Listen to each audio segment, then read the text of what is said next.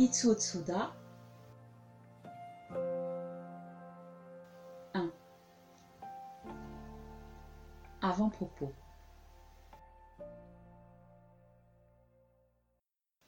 Peut-on analyser et définir 1 La vie et moi ne font qu'un. L'univers et moi ne font qu'un. La vie et la mort ne font qu'un. Le définissant et le défini ne font qu'un. C'est évidemment une position difficile à soutenir, surtout lorsque l'instrument utilisé est une des langues imprégnées d'une longue tradition de dualisme, oui et non, le bien et le mal. Pourtant, on sait par expérience qu'il existe une infinité de nuances entre oui et non. Quelquefois, oui veut dire plus non que non, et non plus oui que oui. Certes, la civilisation nous a apporté des solutions expédientes pour chacun de nos problèmes. Mais où nous expédie-t-on La destination à laquelle elle nous voue n'est-elle pas simplement un alibi pour nous-mêmes? J'ai entrepris ce travail afin de libérer les individus de l'engrenage social, de leur faire comprendre qu'il n'y a pas d'autre maître que soi-même, et qu'un échec vaut parfois mieux qu'une réussite. Il ne m'appartient pas de préconiser une utopie sociale, ni l'évasion vers un paradis imaginaire, ni la destruction de tout ce qui existe. Le problème de l'individu est tout autre. En tant qu'unité composante de la société, l'individu est aux prises avec la structure, qu'il le veuille ou non. L'acquisition d'un pouvoir peut-elle lui accorder la chance de l'épanouissement? À la longue, c'est seulement le mode de vie qui aura changé. Tous les problèmes restent inchangés, notamment la vie et la mort. Aucune formule n'est valable tant que l'individu ne se sent pas vivre. S'il se sent vivre pleinement, il ne manquera pas de trouver sa formule à lui.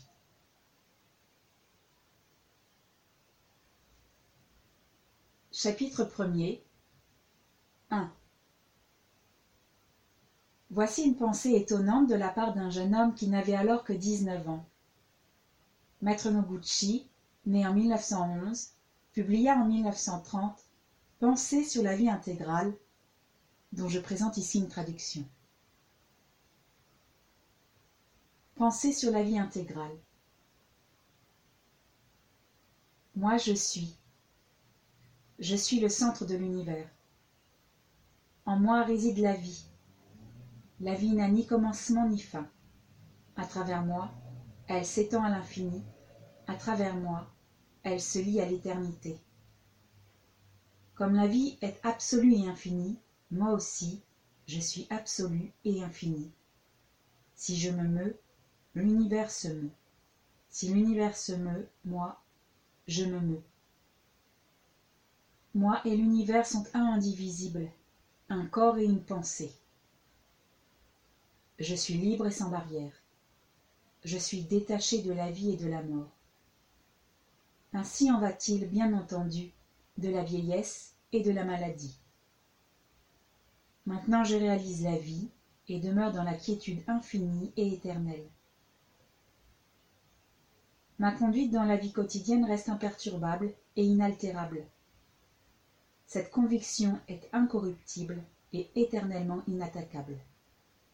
Oum, tout va bien.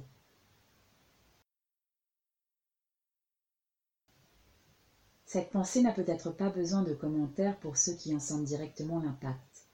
Pourtant, je me rends compte de l'énorme distance qui sépare cette pensée de la pensée occidentale qui sous-tend la structure mentale des civilisés. Je vais tenter de faire ressortir la différence essentielle entre elles. Le contraste est très frappant. La vie intégrale. L'idée de Noguchi est la suivante. Seuls ceux qui vivent en plein épanouissement de leurs capacités ont un sommeil profond. Seuls ceux qui ont vécu pleinement ont une mort paisible. Zensei, la vie intégrale, est le mot qui désigne cette façon de vivre pleinement avec la consommation intégrale de notre capacité. Il n'a jamais prêché la longévité. La vie intégrale s'applique tout aussi bien à un éléphant qui vit cent ans qu'à une cigale qui ne vit qu'un été, dit-il. Opposer les grands et les petits, être ligoté par une telle évaluation, c'est nous fier à notre capacité finie de perception. Concevoir l'infini en nous, c'est notablement étranger à notre façon de vivre dans la société moderne. Nous sommes obligés de mesurer nos capacités relatives avec des repères objectifs. Moi je suis. Cette affirmation est simple, profonde et sublime. À la différence de Descartes, Noguchi n'a pas besoin de prouver son affirmation. Il n'est pas en position de recul. Il est dedans par rapport à son affirmation. Celle-ci peut nous embarrasser par sa simplicité même. Aujourd'hui où nous pensons je suis quelque chose par rapport à quelque chose d'autre. L'identification s'intensifie pour aboutir à la perte d'identité. Les astucieux qui savent choisir les épithètes selon les circonstances afin de mieux les exploiter ne manquent pas. Je suis riche pour s'imposer. Je suis pauvre pour revendiquer. Mais personne n'ose dire moi, je suis, tout court. Je suis le centre de l'univers. Du point de vue occidental, ce ne peut être qu'une parole de fou. Noguchi est-il un mégalomane, un fanatique qui se croit Dieu? Un de mes amis a rencontré un homme qui se prétendait être la réincarnation de Jésus-Christ et qui ne cessait d'enquiquiner tout le monde. Pourtant, ce qu'il dit ne relève que d'une constatation très banale. Je suis le seul à ressentir la valeur directe de mon expérience. À ce titre, n'importe qui peut reconnaître qu'il est lui-même le centre de l'univers. À chacun son univers. Univers mental, univers subjectif. Combien y a-t-il d'univers dans l'univers? Si on part sur ce pied-là, on peut facilement aboutir à un dialogue de sourds.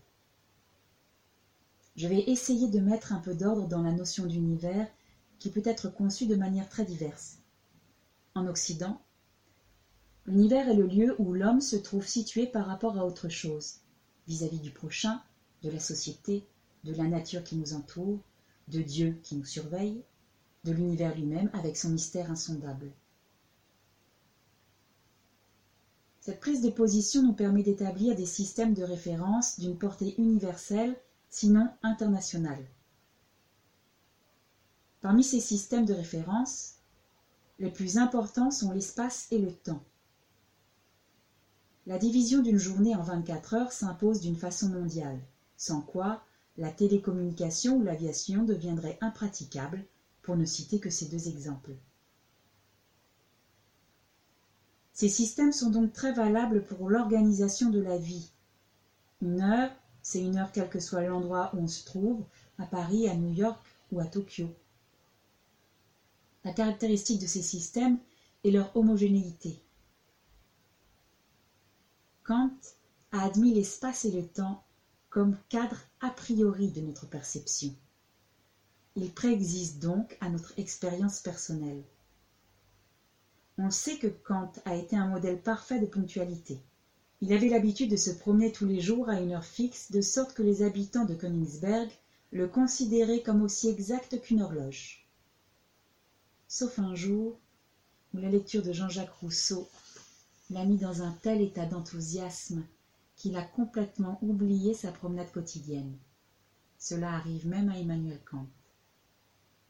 Le grand mérite de l'Occident est, je crois, d'avoir apporté dans le monde cette notion d'univers de la perception. L'inconvénient, c'est que l'individu devient ainsi une existence dans la chronologie universelle il est situé, localisé. Il lui arrive de ne pouvoir plus concevoir d'autre façon de voir les choses. Mon maître Marcel Granet a été un précurseur pour avoir démontré qu'il y a aussi d'autres façons de concevoir l'univers. L'univers des anciens Chinois a été un univers non homogène, centralisé autour d'une vertu, naissant, s'épanouissant, vieillissant et dépérissant comme la vie d'un animal. Quel est donc l'univers dont parle Noguchi? C'est, si l'on veut, faute de ne pouvoir trouver mieux, l'univers de la sensation. La sensation n'a aucune coordonnée objective. Trois heures de bavardage peuvent paraître très courtes, une minute d'attente de l'autobus peut paraître très longue. La vraie sensation n'a pas un langage qui lui est propre. On essaye de la rendre communicable en se servant de mots de valeur relative. Si l'on dépouille notre expérience personnelle de toute tentative de coordination, il ne nous reste plus que la sensation. Or la vie commence avec la sensation et également finit avec elle. Et entre-temps, on s'organise. La sensation disparaît à mesure que la société s'organise pour la remplacer par des mots. Il faut qu'on se soumette aux contraintes verbales pour pouvoir la communiquer. On finit par la confondre avec l'idée qu'on s'en fait. On croit avoir la sensation alors qu'il ne s'agit que de quelque chose qui trotte dans la tête. C'est d'ailleurs ce qui fournit la base à toutes les techniques de publicité. La sensation pure n'a pas de dimension. L'univers n'est pas plus grand qu'une graine de pavot. Si, dans l'univers de la perception, on arrive à découvrir des galaxies à des millions d'années-lumière de distance, ce n'est pas pour cela que notre vie, en tant que sensation, se trouve affectée d'une manière quelconque. Une graine de piment dans un aliment, une épine dans le doigt, ou un cri de bébé fera plus d'effet sur nous qu'une découverte scientifique. Pour nous qui sommes moulés dans la conception mécanique de la vie, il est difficile d'accorder à la sensation une place plus importante qu'il n'est admis dans la société. Ainsi, à mesure que la sensation s'éloigne de notre vie, celle-ci se prive de tout ce qui lui est naturel. Le mouvement naturel et spontané du corps, la différence entre l'agréable et le désagréable, le fonctionnement normal de l'organisme il y aura de plus en plus de gens ayant des difficultés de mouvement. C'est le prix qu'on paye à la civilisation. Par contre, à mesure qu'on récupère la sensation, la perspective change, l'horizon s'élargit, le mouvement devient plus libre. L'idée d'être soi-même le centre de l'univers devient concevable. Un homme m'a dit Hier, j'ai regardé les gens dans mon bureau pour la première fois de ma vie. C'était une sensation extraordinaire. Il savait pourtant qu'il y avait d'autres gens autour de lui, mais il n'en avait jamais eu la sensation. Il en avait seulement la perception. Le contraste est frappant entre Kant et Noguchi. L'un extrêmement ponctuel, l'autre fidèle à la sensation. Ce dernier ne voulait pas avoir d'horloge dans sa maison malgré la protestation de ses clients. Il disait que c'était inutile. On mange quand on a faim, disait-il. Pas la peine d'être esclave de l'horloge.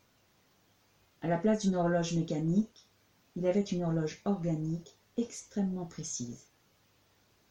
Nous nous rendons compte combien nous sommes assujettis à la contrainte des axes espace-temps. Nous ajustons notre faim à l'horloge. Lorsque l'administration décide d'avancer une heure pour la période d'été, il y a une hypnose collective qui joue. Faut-il alors suivre aveuglément notre instinct, manger et dormir à n'importe quelle heure de la journée, sans tenir compte des dérangements qu'une telle conduite pourrait causer chez les autres? Prêchez-vous une anarchie sociale? À ma connaissance, la chose se passe tout autrement. Je connais le tourment de ceux qui subissent la contrainte horaire. Conscients de l'heure à laquelle il faut se lever, ils n'arrivent pas à dormir.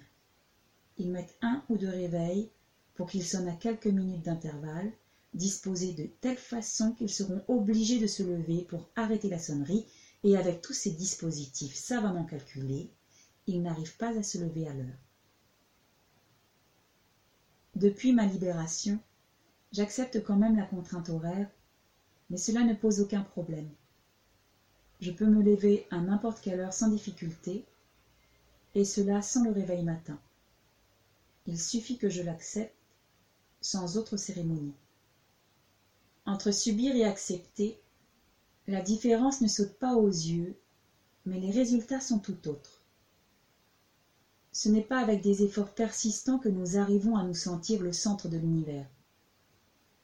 Ce n'est que lorsque les agitations cessent et que le calme revient que nous découvrons notre vraie nature qui est d'être le centre de l'univers. En moi réside la vie. La vie est une contradiction permanente. Elle change d'aspect selon la sensation qu'on éprouve à partir d'un stimulus, d'un mot, d'un regard, d'un bruit, ou à partir d'une conviction profonde dont on n'est même pas conscient. À bien regarder, elle n'est pas logique du tout. Cependant, on peut toujours lui accorder une apparence logique.